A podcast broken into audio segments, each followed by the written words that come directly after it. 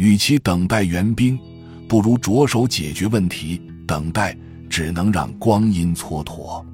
爱自己，便应学会自己做决定，处理好身边的每一件事。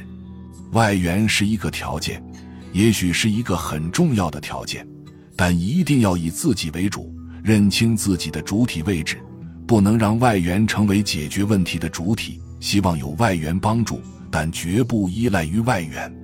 所以，面对问题时，我们要多想一些办法，着手解决，总比坐困愁城要好得多。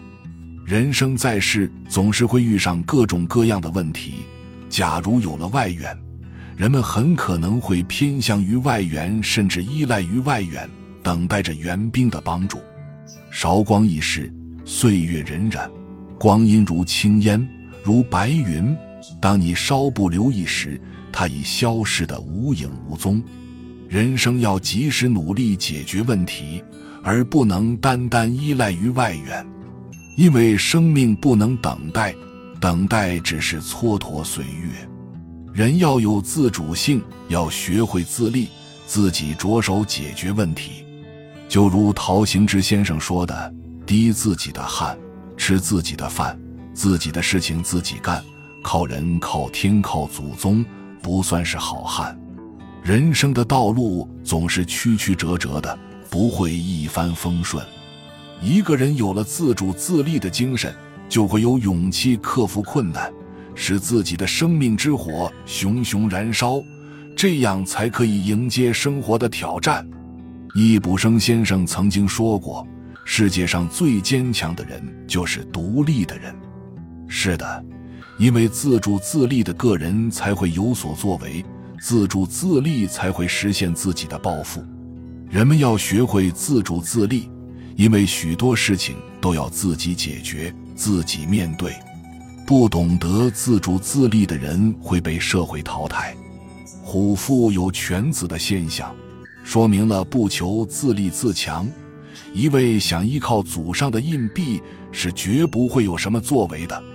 三国时的刘备可以算是一代英豪，一生东征西讨，纵横驰骋，从范协之席为升到成为蜀汉帝王。可是他的儿子刘禅却是一个昏庸荒淫的无能之辈，连诸葛亮这样大智大勇的人都扶不起他。俗称扶不起的阿斗，世人曾有此长叹：虎父何以有此犬子？唐太宗李世民雄才大略，是中国帝王中的佼佼者。可是他的十四个儿子无一成器，三个被杀，三个早夭，一个幽禁，两个遭流放，另外的也平庸无能，昏聩糊涂。北宋名相寇准。他的子孙依靠祖上的功德不能自立，不过三十年，家道衰落，沦为庶民。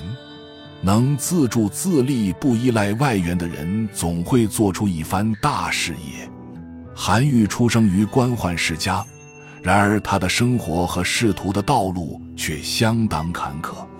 他是在逆境中求学、成才、立业的。他三岁的时候。父亲就去世了，随后母亲也离开人世，从此便由长兄韩惠和长嫂郑氏抚养。随着韩惠职务的变动，他时常跟随长兄奔波各地。然而祸不单行，韩愈十一岁时，长兄韩惠贬任韶州刺史，不久之后便客死在异乡。郑氏毅然带着众家小。护送韩慧玲就回河南老家，又赶上地方政局混乱，无法安居，迫不得已，正是又带他们到了宣州，仅靠韩慧生前置下的一些田产的微薄收入度日。他随嫂子定居宣州之后，勤奋苦读，从不懈怠。然而跟随而来的是科举的失意，仕途的坎坷。十九岁那年。这位满腹经纶的才子满怀信心进京参加科举考试，但他怎知单凭学识而没有高官名流的举荐是难以考中的。接连三次他都名落孙山。他在苦闷彷徨中打发了六年的岁月，后来偶得梁肃的赏识和举荐，第四次才中了进士。按唐朝的制度，礼部考中之后，还得通过吏部的考试才能做官。韩愈又是三年连遭失败，此时韩愈经济困窘，已经无法在京城待下去了。只能怀着沉痛的心情离京返乡。他在没有外援的情况下，依然自立自强，没有自暴自弃。返乡后继续读书，终于成为一个大文豪。只有经历过磨练，才能收获美好；只有流过血的手指，才能弹出世间的绝唱；只有顽强的自立自主的生活，才能体验生活的美好。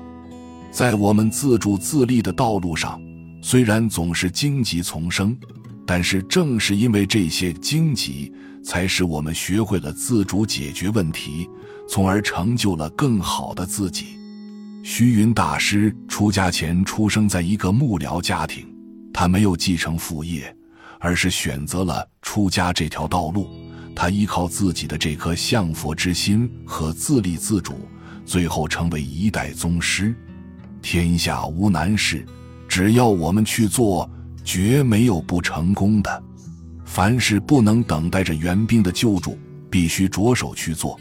只要大家将等待的时间改成创造的时间，则腐朽也可以转成神奇。以自己的至诚发心，在无声无息的时间里做有益于社会的事业。本集就到这儿了。感谢您的收听，喜欢请订阅关注主播，主页有更多精彩内容。